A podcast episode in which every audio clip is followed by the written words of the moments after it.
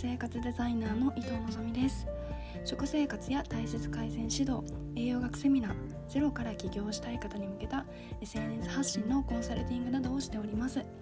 この番組は心と体の健康を作るをテーマに食の知識や毎日を幸せに過ごすための考え方やヒントをお届けしています。今日はですね昨日のインスタライブの内容をちょっとギュッとまとめて音声にしてみようかなと思っています。昨日のインスタライブはですね自分と向き合うっていうことをテーマにあなたの気持ちに本当は嘘ついてないですか？みたいな切り口から、えー、自分のね欲求を満たすっていうような話をさせていただきました。もしね、えー、詳しく学びたいっていう方は私のインスタグラムの、え、IGTV っていうところでですね、まあ、動画のあのライブの、え、アーカイブが残っておりますのでそちらの方をご覧いただければと思うんですけれども今日はですね、まあ、ポイントを押さえて自分の気持ちと向き合うことで、まあ、自分の本当の気持ちに気づいて、まあ、充実度のある、まあ、日々を過ごすための秘訣みたいなことをですねお伝えしていきたいなと思っております。はい、でですね私自身、えー、いつもライブではお伝えしておりますけれどもどういうことをね大事に、えー、日々発信をしているかというとですねトータルヘルスという考え方を私自身はすごく大切にしています。このトータルヘルスというのはつまり心と体の健康を叶えるっていうところをベースに考えています心と体の健康と聞くと、まあ、聞きなじみのある言葉だと思うんですけれども私はですね、まあ、ここに対してすごく、えーと、細かく言語化をしておりまして、まあ、心と体の健康ってどういうことかというと、まあ、心の健康でいうとですね自分の状態を常に良い状態にしておくっていうことですね。例えば気持ちの面で言うと毎日やる気がないなとかなんか乗り気にならないなとかなんか自分なんて価値あるのかななんてねなんかそういう、マイナスな感情ではなくて私ってすごく恵まれているんだな幸せなんだな。私って本当に日々こうやって生きられていることに感謝できているんだなっていうようなそういったマインドセットをしていくような、まあ、心の健康。そして、まあ、体の健康というのはですねあの心身ともに健康とも言いますけれどもやっぱり病気になっていないとか体の不調がないとかそういった、まあ、体のねまあ、フィジカルな部分での、ま健康っていうのを、え私は大切にしています。そのこの高トータルヘルスっていう心と体両方の健康を叶えることで土台となる、まあ、幸せにね土台となるものが兼ね備えることができて、えー、皆さんがね日々頑張っているお仕事や自分の理想そして夢を叶えることができるんじゃないかなと思いますそれそれがあってこそ人ってね幸せになれるって私は考えていますなので、まあ、いつもですねライブでは、まあ、心と体の健康の分野で、えー、まあえー、交互になったりとか、まあ、その日にね内容を合わせて日々発信をしているっていうのが、えー、状態になっています。で私自身はですねこのライブや音声を通してですね本当に大事にしていただきたいこととして自分と向き合うっていうことをお伝えしています。でねなぜ自分と向き合うことが大切なのかというとですねこれがね大事なんですけれども人はですねどんな時も欲求を満たすために行動しているからなんですね。でどんな時も欲求を満たすために行動している。これすごくポイントで例えば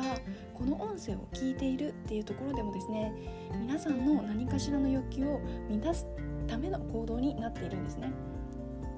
例えば、えー、暇つぶしだったりとか通勤途中で、えー、時間がね、えーと、あるから歩いてる時とか、ね、電車に乗ってる時に時間を有効活用したいから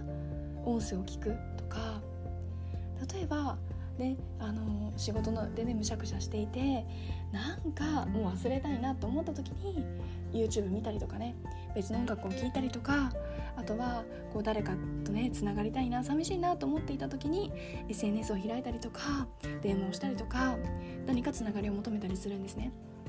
お腹が空いたらご飯を食べるそして眠たくなったら寝る、まあ、そういったように人はどんな時も欲求を軸に行動しているんですよ。でねこの欲求を知るための方法って何なのかっていうとですねこれが自分と向き合うことなんですよ。で自分と向き合うっていうことはね私は本当にですねもう毎回ねライブではお伝えしているんですけれども、まあ、自分と向き合う、まあ、じゃあ具体的にどういうことをね指しているのかというとですねちょっと心理学のね言葉でねメタ認知っていう言葉があります。でねこのメタ認知っていう言葉このメタ認知するっていうことがですねいわゆる自分と向き合うってこととね結構似ているなと思ったのでちょっとね分かりやすくメタ認知っていう言葉を使ってですねお伝えしていきたいなと思います。メタ認知ってどういうことかというと説明すると自分が認知していることを客観的に把握をして、まあ、制御することつまり認知していることを認知することと定義されています。どういうことかというとですね例えば私がこう今音声をとっています。でこの音声をとっているっていうことに対して自分自身であ今音声をとっているんだなっていうふうに、まあ、認識把握するだけではなくて、まあ、ちょっとね、まあ、他人誰かが音声をとっていることをちょっと遠目から見るみたいな、まあ、そういったことが、まあ、メタ認知の、えーと、説明になるかなと思います。いわゆる自分を俯瞰してみるっていうような表現も、えー、正しいかなと思います。でじゃね。このメタ認知ってみんなどうやってやっているのかっていうとですね例えばねあ今なんかめちゃめちゃむしゃくしゃするなとかあなんかこう今日会社に行きたくないなっていう風に感じたとします。じゃあその時にメタ認知をするとねどうなるのかっていうとね会社に行きたくないっていうことに対してなんで私って会社に行きたくないと思う？みたいな感じで自分の感情にこう質問をしたりとか問いかけをすることでいやなんでなんだろう？ってなった時にああ今日はちょっとねあのー、商談があって大きな商談があってプレゼンがあっていやうまくできる自信がないなってちょっと不安になっているから会社に行きたくないなと思ってるとか例えば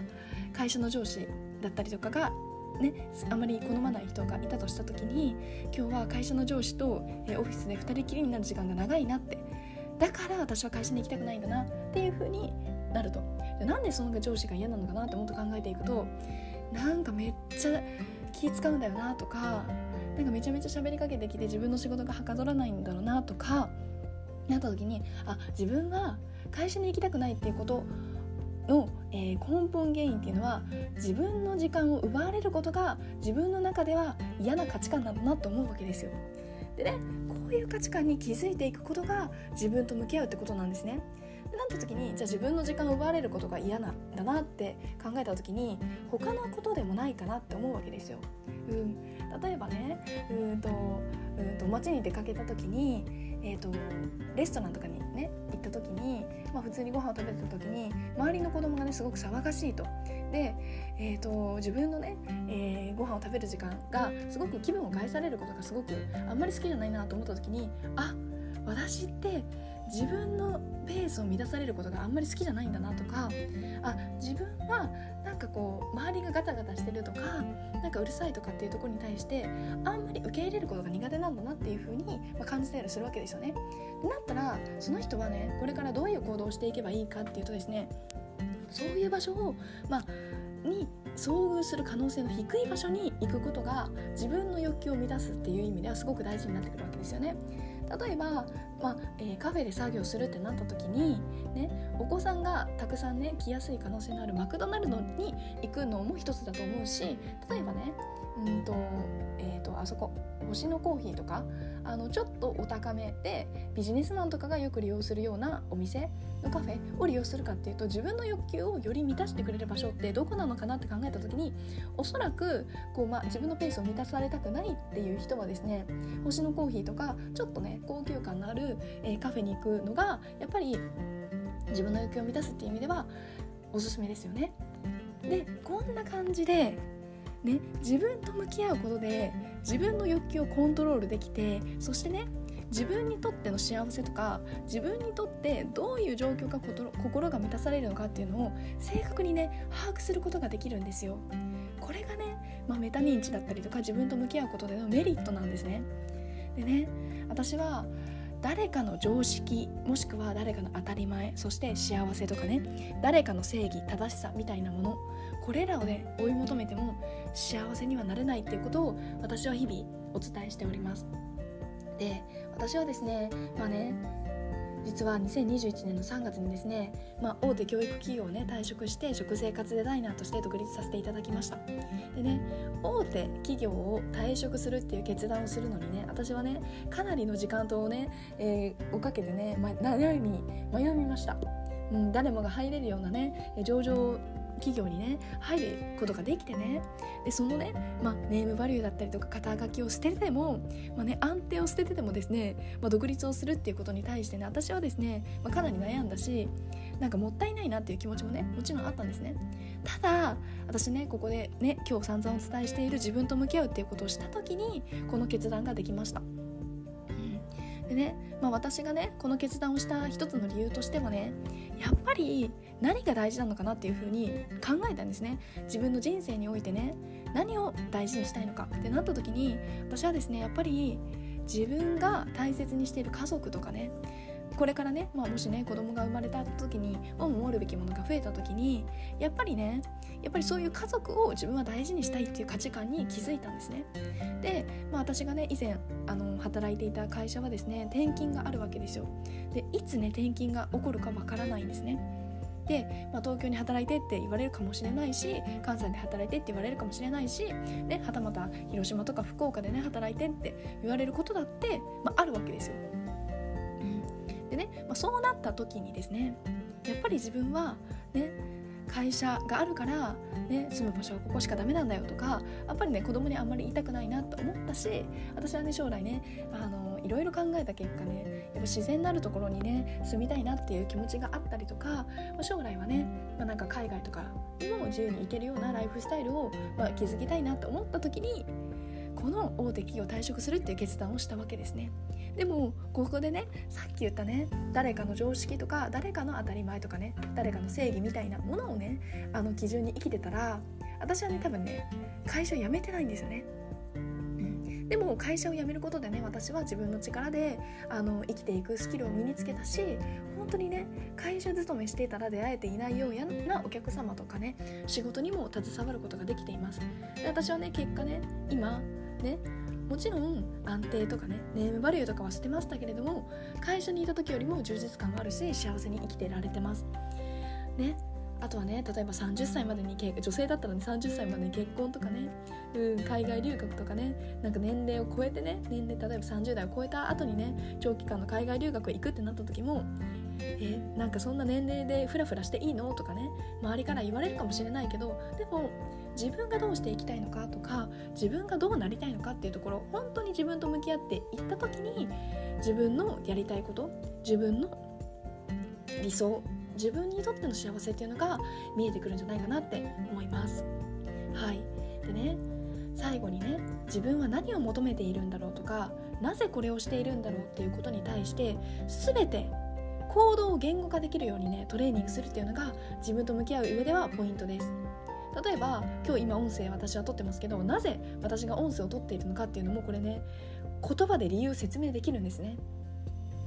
まあ、なんでかって言ったらね昨日ねインスタライブをさせていただいたんですけれどもまあね、まあ、週末っていうのもあってですねリアルタイムでご参加いただけない方がね多かったんですね、うん。まあ、毎回毎日ライブしてるので、視聴者数とかであ今日いつもやってるけど今日は来てくれてない人が多いなっていう風に感じたんですね。となった時にもうそんな方がね動画1時間見るのは大変かもしれないけどでも音声だったら仕事や家事とかね出先の移動中とかで簡単にライブの内容がまとめあのまとめて聞けてねいいんじゃないかっていう。だから私はわざわざね朝早く起きて音声を取ってるわけですね。みたいな感じでなぜ私がね今行動この行動してるのかっていうこと。皆さんも自分自身今なんでこの行動してるのかなっていうことを、ね、別にわざわざね、えー、机に座ってねノートにね書き出さなくてもいいんですよ。何気なく今日ね例えば YouTube パッて開いた時にあなんで今この動画見たんだろうって考えてみるんですよ。でね考えてみてあ関連動画に出てきてついにサムネイルがね、あのー、キャッチーで面白そうだったからクリックしたとかね、うん、そんな感じで自分の行動を俯瞰してみてみると本当にね自分って何求めてるんだろうなとか自分にとってねどんなことが大事なのかなっていうことがですね、えーわかるかなと思いますので、はい、ぜひ、えー、チャレンジしてみてくださいでねこうやって自分の気持ちを深まっていくことがですね本当にね幸せに生きるための第一歩になりますのでぜひ、えー、今日の音声を参考に、えー、自分と向き合うということを、え今日一日トライしてみてください。はい、ということで今日の音声は以上になります、えー、私はですね、えー、毎日夜の21時から、えー、インスタグラムの方でインスタライブをしております、えこういった心と体の健康の扱う内容だったりとか私が日々、え生きていった中で感じた気づきや学びをですね、まあ、1時間ほどですねライブを通してお伝えしております、え参加は無料でですね、え入退場も、え自由になっております、えもしリアルタイムでご参加いただけない方はですねアーカイブの方も残しております。ので、えー、ぜひ、え一緒に、え成長していける日々を過ごしていけたらなと思います。毎日1時間、え自分と向き合うっていうこと。毎日1時間、え自分の成長のために時間を投資するっていうことがですね1年後2年後3年後に大きな成果になっていくんじゃないかなと思っておりますのでぜひ一緒に学んでいただけたら嬉しいです。ということで、えー、今日も皆さんにとって素敵な一日となりますように。それでは今日も元気にいってらっしゃい。